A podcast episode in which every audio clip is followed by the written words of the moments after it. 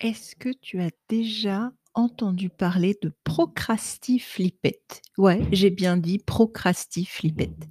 Bon, a priori, sauf si tu es dans ma tête, non, parce que ça fait partie des mots que j'aime bien inventer et ça m'est venu l'autre jour, cette combinaison entre le fait de procrastiner parce qu'en fait, on a peur.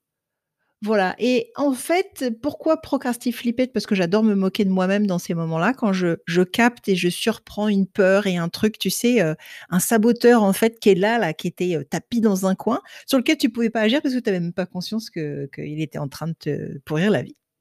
Je m'appelle Sarah Jovon de la brigade du-kiff pédagogique et aujourd'hui, j'ai envie de parler avec toi de cette forme absolument, hem, absolument, comment dire? Heu, très détournée, heu, très experte, très, heu, sophistiquée de peur, qu'est la procrastination. Et en fait, ça m'est venu d'une une phrase dans un livre de je me souviens plus de son prénom, Gilbert, je sais plus si c'est Mary Gilbert sur la créativité, qui disait qu'en fait, le perfectionnisme, c'était la peur qui s'habillait en Prada et qui se chaussait en Louboutin. Voilà. C'est: «Oh non, mais moi j'ai pas terminé parce que je suis perfectionniste». «Ah bah oui, bah oui, c'est pas du tout parce que j'ai peur. Non, non, je suis perfectionniste, attends, ça m'arrange parce que comme ça, comme faut que j'attende que tout soit parfait, je lance pas tout de suite le truc, je retarde et tout et comme en vrai je flippe, ça m'arrange». Voilà, parce que derrière la notion de perfectionniste, il y a la peur du rejet, la peur de la critique, la peur de, de déplaire, la peur du regard de l'autre. Donc bien sûr que c'est des peurs et donc heu, j'ai envie de de bah, il y a des chances que tu me ressembles quand même. Comme tu me suis et tu m'écoutes, il y a des chances que toi aussi tu sois sur sur certains moments ou à certains, à certains moments sur certains aspects perfectionniste et ce qui est intéressant, c'est de de de s'en rendre compte, quoi et de déjouer, heu, ces parties de nous qui qui s'expriment de cette manière-là. Hem, donc voilà le perfectionnisme aussi, la procrastifli flipette chez moi, j'ai remarqué, elle se elle se manifeste aussi d'une autre manière très élaborée. Donc il y a le perfectionnisme, OK, mais je me suis rendu compte que des moments où je ne me lançais pas, où je lançais pas, hem, certains produits alors moi j'ai pas trop de problèmes pour lancer des programmes et des produits, c'est plutôt le contraire, j'en lance, beaucoup, j'essaye, hein, je tâtonne et puis je c'est en faisant que je me rends compte, si si ça me convient ou pas. C'est aussi comme ça que je perfectionne et que j'avance. Perfectionne, ah ah, ah ah ah. Bon, je me tape sur la main, tu peux pas voir, mais voilà.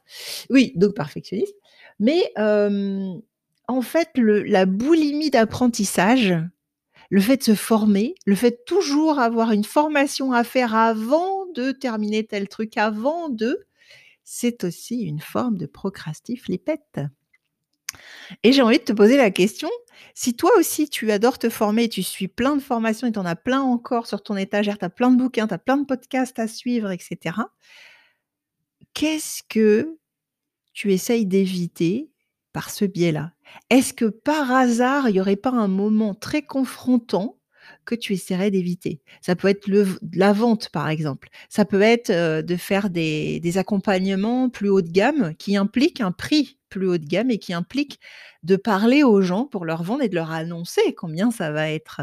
Voilà et en fait, sans s'en rendre compte, il y a des choses qu'on n'aime pas faire ou qui nous mettent très mal à l'aise. Ça peut être, heu heu, d'être face à la caméra, de faire des directs, de faire des, des, des séminaires aussi dans des salles et cetera.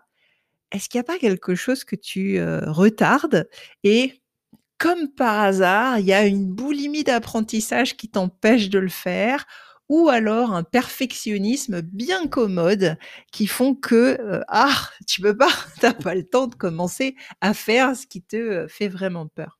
Donc heu, j'ai envie de t'aider à débusquer ça, parce que nous sommes des êtres très complexes et que, tu le sais sans doute, mais on est beaucoup, on est dirigés juste alors les chiffres sont pas très, c'est plus symbolique que rigoureux, mais on dit souvent qu'on est dirigé à 95 % par notre inconscient et voilà et nous, on croit qu'avec nos nos nos 5 % de conscience, on croit qu'on gère, on croit qu'on contrôle le truc, tu vois? On croit qu'on sait. Bah non, on sait pas. Donc est-ce que toi, il y a des choses comme ça que tu découvres? Moi, j'adore ces moments-là où, où en fait, il y a une une partie de moi qui se révèle et qui vient me dire la vérité, tu vois? Heu, c'est un beau moment de vérité parce que ça m'évite de de continuer à aller dans le mur, en fait et à croire, heu, des choses, voilà, qui sont des croyances, heu, limitantes, qui sont des boulets, en fait, finalement et pour t'aider à débusquer, ces cette procrastiflipette et bien, je te propose, de te poser une question qui aide beaucoup. Est-ce que tu es prêt? Est-ce que tu es prête à entendre cette question? Ouais? Alors j'y vais. Si tu n'avais pas peur du regard des autres, si tu n'avais pas peur d'être jugé, si tu n'avais pas peur de décevoir, si tu n'avais pas peur de te planter ou au contraire, si tu n'avais pas peur de réussir et d'avoir plein de responsabilités et plein d'attentes et de susciter plein d'attentes qu'est-ce que tu ferais là, tout de suite, maintenant? Si tu avais une baguette magique et qu'il y ait aucune conséquence et que tout soit facile et que et que tout puisse se mettre en place là, maintenant qu'est-ce que tu aurais vraiment, vraiment, vraiment, vraiment envie de faire? Je te laisse te poser la question. Je te laisse voir les réponses qui émergent. Tu vois, si vraiment tu avais peur de rien qu'est-ce que tu serais déjà en train de faire ou qu'est-ce que tu aurais déjà fait depuis longtemps? Voilà.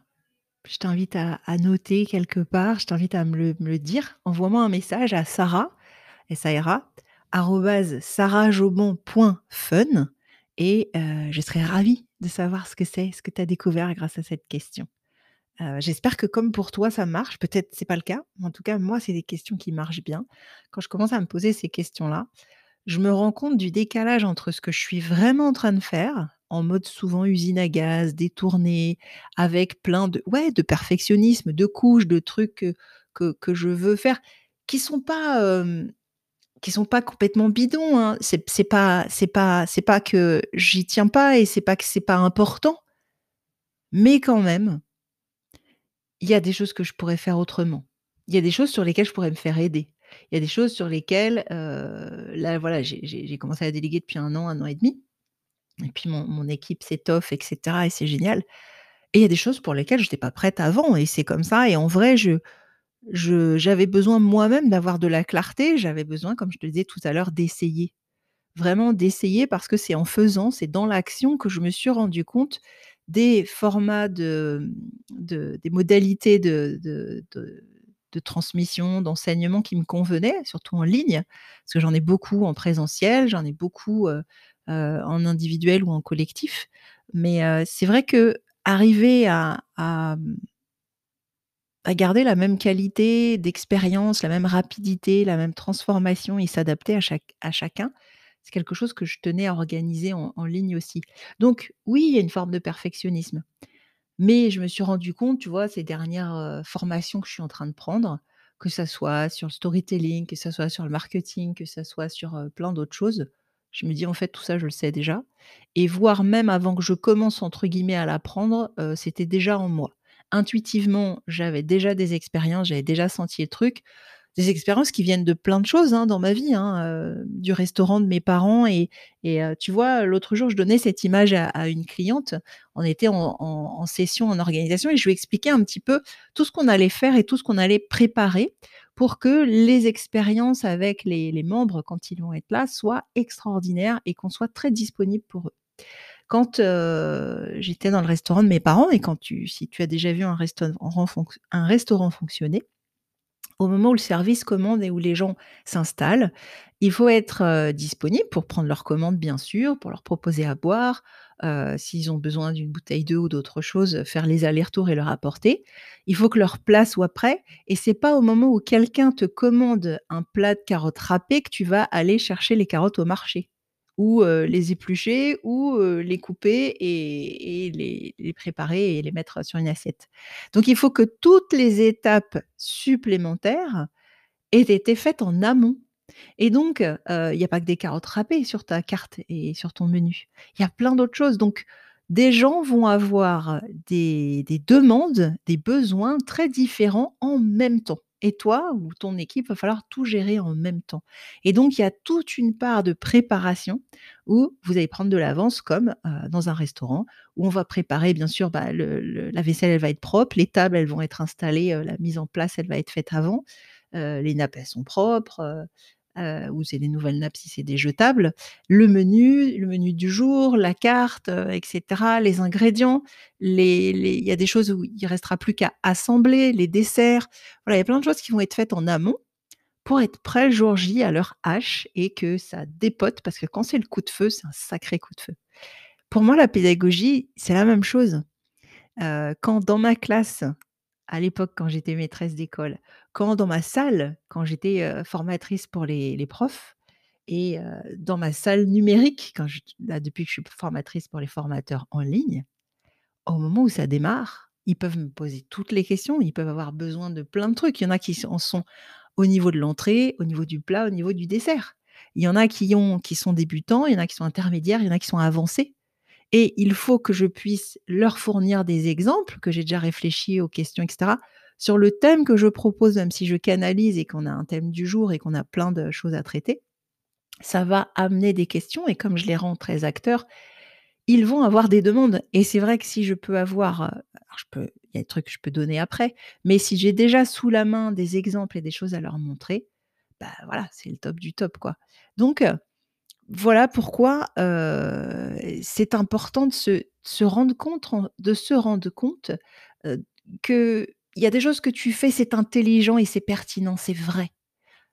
Mais il y en a certaines qui cachent des peurs et qui te cachent des gros boulets, des gros, ouais, le vrai boulet, tu vois, là, en fer, là, accroché à ta cheville, qui t'empêche d'avancer et et j'espère qu'avec cette question, si tu avais peur de rien, qu'est-ce que tu serais en train de faire là, ici, maintenant, tout de suite, que soit tu ne fais pas encore, soit tu as retardé en te disant: «Je ferai ça plus tard quand, heu, il y aura ça, ça et ça». Voilà, donc écoute, la procrastiflipette, je pense qu'on en est tous, heu, victimes. Heu, en tout cas, l'important, c'est de s'en rendre compte et de déjouer ces parties de nous qui nous veulent pas du mal, hein, au départ, hein, qui tiennent compte de notre besoin inconscient de pas y aller, de retarder le moment. Voilà, c'était Sarah Jauban de la brigade du kiff pédagogique et aujourd'hui, je suis contente d'avoir parlé avec toi de procrastiflipette. Donc, heu, que ça soit sous forme de perfectionnisme ou de boulimie d'apprentissage, de formation, de livres, de tout ce que tu veux. Heu, que ce soit le fait de voilà, quels sont les projets que tu retardes? Quelles sont les décisions que tu retardes? Quels sont les passages à l'action? Que ça soit la vente, que ça soit déléguer et te constituer une équipe, peut-être perdre le contrôle, changer d'échelle d'entreprise, voilà et de statut de d'entreprise. Qu'est-ce que tu retardes ici et maintenant, pour lequel ça serait quand même bien que tu tu aies un éclairage, que tu en aies conscience, hein? Voilà et bah, écoute, j'attends de tes nouvelles et je te dis à tout bientôt dans la brigade du kiff pédagogique.